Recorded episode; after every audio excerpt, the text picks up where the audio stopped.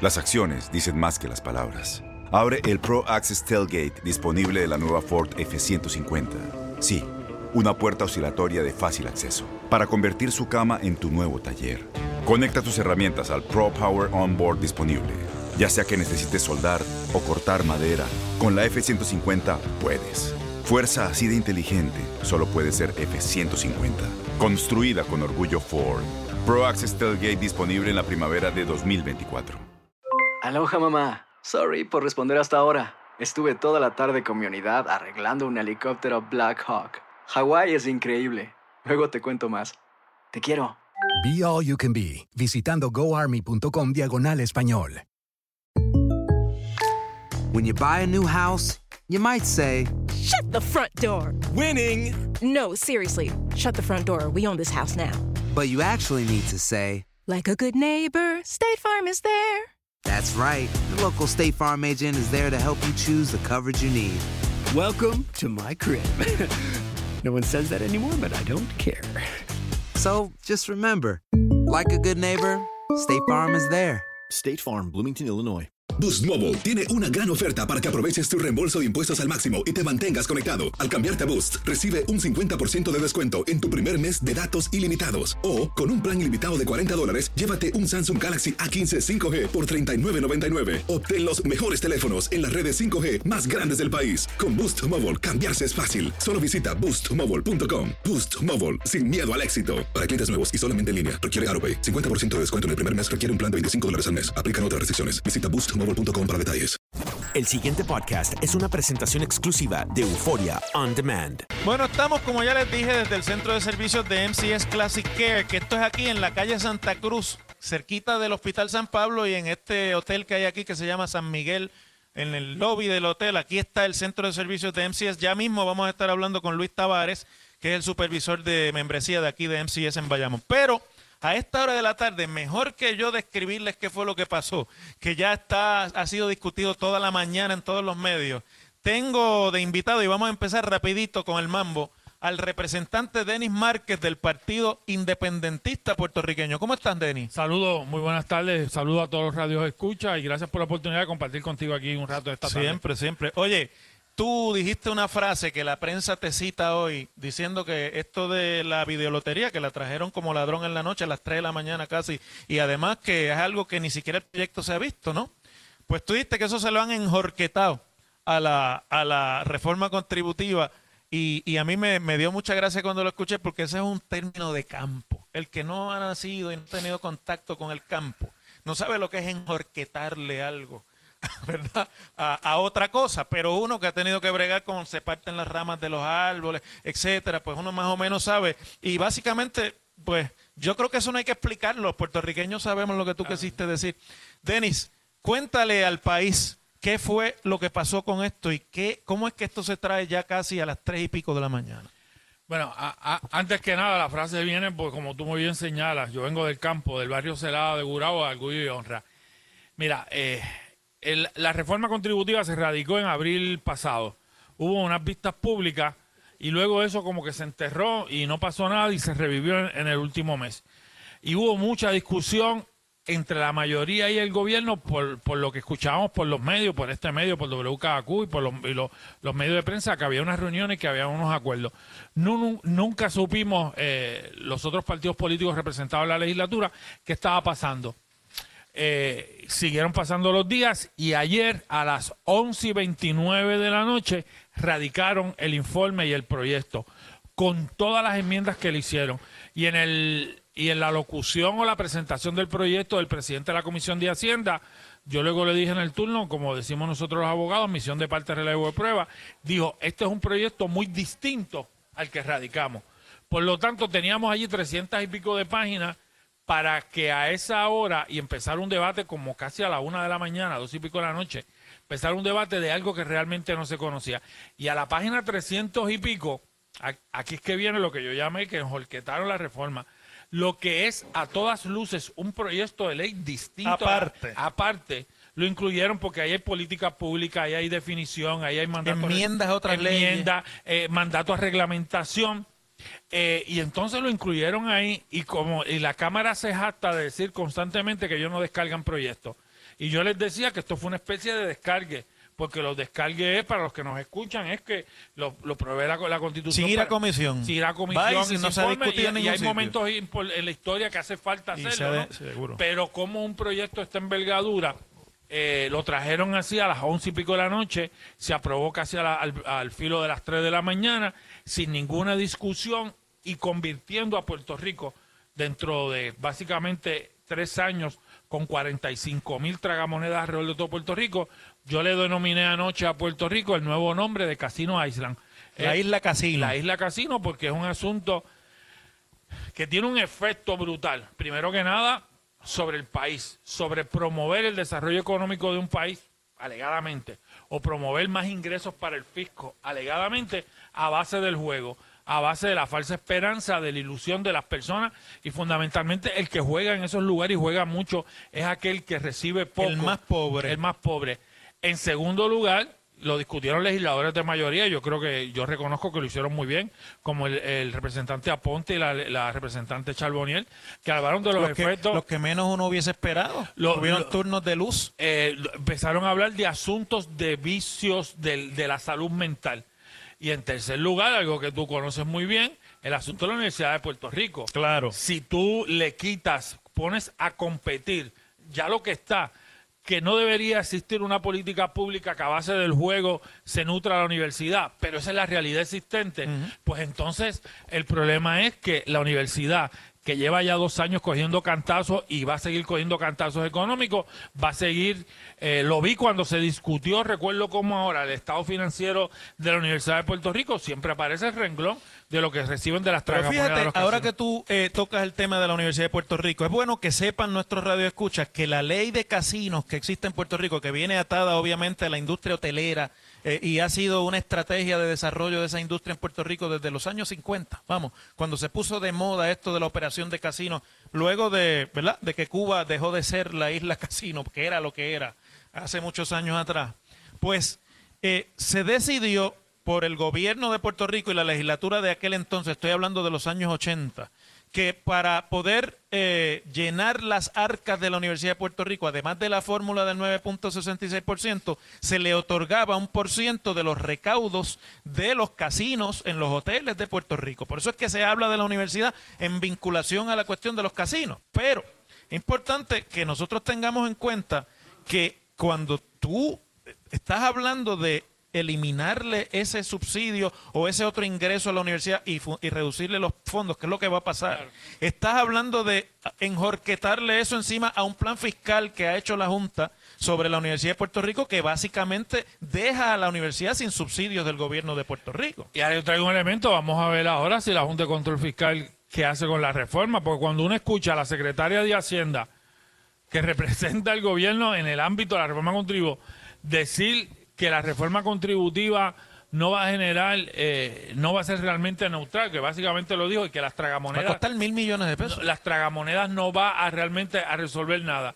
Cuando escuchamos hoy temprano en el día al secretario de Desarrollo Económico cuestionar la reforma y cuando usted escucha a legisladores de mayoría muy vocales siempre a favor del gobierno cuestionando la legislación aprobada, pues lo que tenemos ante nosotros es un desastre por lo de la por lo de la biolotería, tragamoneda, como le quieran llamar, pero también porque es una reforma contributiva que no toca sectores importantes del país.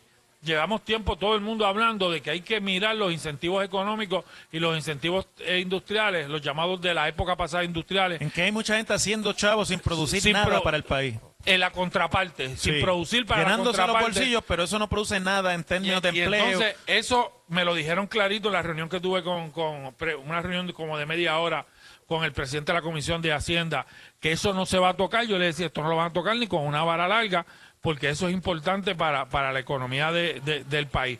Y ahí tenemos una reforma contributiva que realmente veremos a ver poco a poco si tú estás, y tú que conoces bien el proceso legislativo, enmendando y haciéndole cambios a un proyecto a las 7, a las 8, a las 9 de la noche y lo radica a las 11 y pico de la noche, cuando despeje el sueño, cuando caiga todo el mundo en tiempo, van a empezar a aparecer los errores. bombas de tiempo y, la- que y las tienen y las esos y las cosas mal hechas y nos vamos a dar cuenta de que con mandato legislativo de comenzar cosas en enero. O sea, que Hacienda tendría que comenzar a hacer cosas.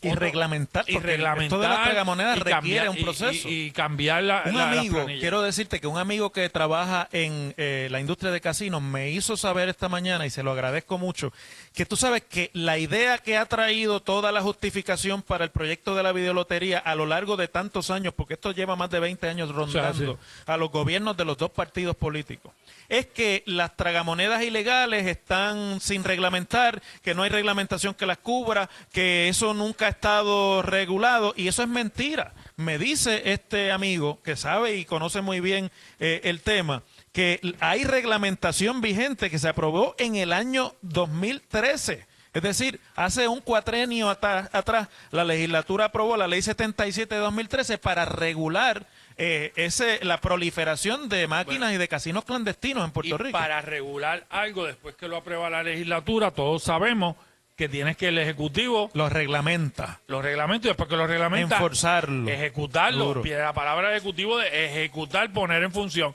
Todo el mundo aquí lo sabe. Y dejaron, perdóname, que esa ley que acabo de citarte se convirtiera en letra muerta para poder justificar ahora, a última hora, el que esto va a llenarle las Yo el otro día estaba en una panadería y miraba a la distancia a un, a un señor mayor jugando esas máquinas. Y jugó, entonces dicen, no, es un juego para entretenerte.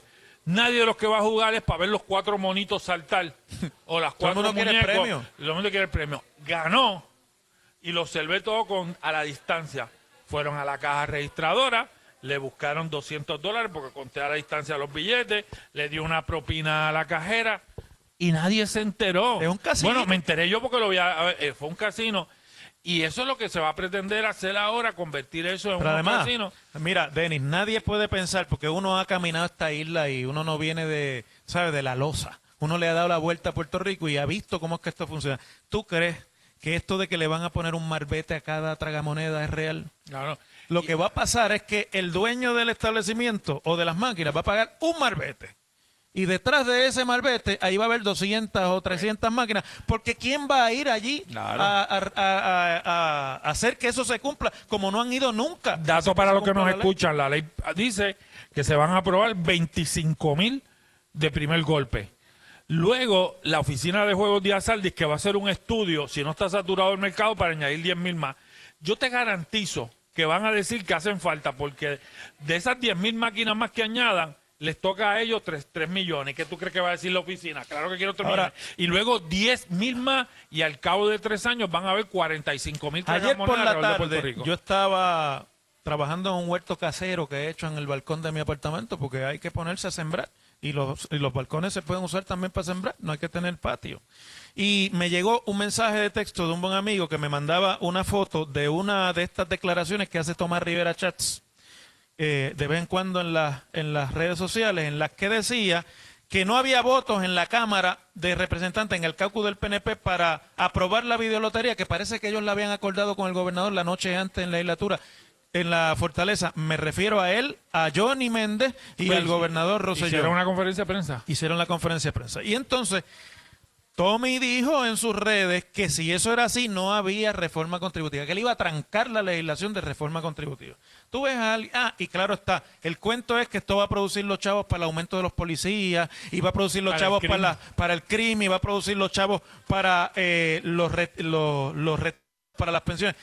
Sabemos, porque esto se analiza muchas veces, que ni la mitad de lo que dice ahí estos estimados que ayer trajeron que esto va a producir, se van a producir en realidad. Esto es un cuento de camino. Pero cuando tú ves a un presidente del Senado defender al punto de trancar la legislación más importante de este año de ese gobierno a cambio de las máquinas estas, ahí detrás hay otras cosas. Ah, no, claro, de eso estoy convencido, porque cuando tú tienes que hay toda una defensa férrea a que esto tenía que ser incluido, cuando legisladores de mayoría a las 2 de la mañana, casi al llanto, invocaban, saquen esto del proyecto para nosotros poder votar a, a favor. Y cuando se de había dicho, Denis, perdona que te interrumpa, se había dicho que esto se iba a trabajar aparte, Vamos a perder esto. que no se iba a ver como parte Entonces, de la cuando, reforma. obviamente, cuando tú ves en el proceso legislativo y todo el mundo lo sabe de que viene la fractura, fractura al brazo, al fin y al cabo consiguieron 30 votos eh, anoche. Y yo creo que, obviamente, aquí hay mucha gente por los pasillos del Capitolio cabildeando, hay muchos intereses creados en cuanto a esto, Pero yo, como estoy con el otro lado de la moneda, que es el que, lo que me- a mí lo que me preocupa es la gente, alguien dirá, pero ¿por qué ustedes se preocupan tanto con el asunto de que en, lo- en los colmados, en las panaderías, en los restaurantes, en la- en la gasolinería, en la farmacia, alguien, porque después que no sea el, el- dice la nueva ley o el proyecto que aprobaron, que después que no sea el, tiene que ser un ingreso complementario.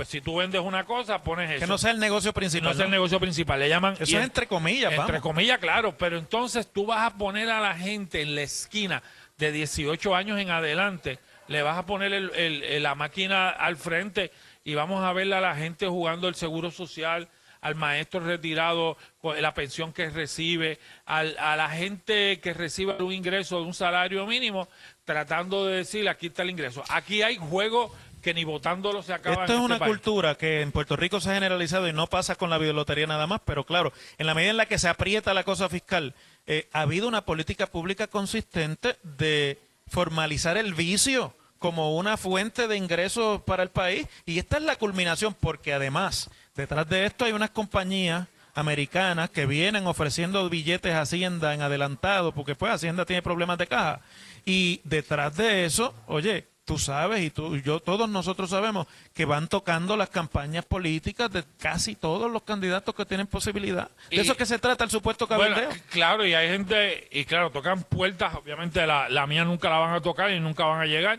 pues esa es la posición férrea de, de- de oposición a, a- de nosotros, y hablo en términos generales de lo que representa el Partido Independentista en la legislatura, a este tipo de, de política. Y yo hubiese querido de que cualquier cosa, la reforma contributiva, como hablábamos ahorita, tocara a esos otros sectores y que realmente se desarrollara política pública dirigida al desarrollo económico. Pero también, al fin y al cabo, lo hablamos ahorita, vamos a ver qué dice la Junta de Control Fiscal de todo esto, que al fin y al cabo son los que mandan este país. Bueno, pero la Junta tendrá que ser consistente, ¿no? Ellos ya han dicho que aquí hay cosas que están sacadas de la manga y que no han sido analizadas lo suficiente, pero pues tenemos también un gobierno que no le importa eso. Ellos van para el tribunal y van a estar litigando esto hasta que se congele el infierno porque lo de ellos es la chauchita. Bueno, y el problema con litigar, litigar y litigar es que no atiendes otros problemas del país, realmente no se sabe la legislación y tú sabes que la posición mía en cuanto a esto de la Junta es que esto es un problema político que viene de la condición política de Puerto Rico, de la condición colonial de Puerto Rico y que hay que enfrentarlo y entender y, y atenderlo de esa forma. Allá con los pleitos y que estoy convencido que una juez federal que ya ha dicho de que ellos pueden hacer lo que quiera con Puerto Rico y ya y va, van va al fin y al cabo podrán pellizcar algo en alguna decisión, pero la ley promesa se va a sostener porque es una es una ley Pero ¿no te parece a ti un signo de tragedia política puertorriqueña que estemos esperando en Dios que la Junta de Supervisión Fiscal, un ente que es antipático para todos los grupos políticos de Puerto Rico, ponga el orden aquí? No, bueno, tú sabes que mi posición es en contra de la Junta de Control Fiscal. Yo lo que creo es que el orden tenemos nuestra responsabilidad como país de restaurarlo e institucionarlo. Pero ante la realidad de la imposición de la Junta de Control Fiscal, que va a seguir ahí, que puede que cambien los, miembros. los- los miembros, pueden ser los mismos, una transformación, pero va a seguir ahí por lo menos los próximos cinco años. Tenemos que hacer un ejercicio político de enfrentamiento a la Junta de Control Fiscal y eso va unido con un proceso de colonización. No hay forma, Ángel, no hay forma de atender el problema de la Junta de Control Fiscal si no se atiende como un problema político, porque los tribunales no lo van a resolver.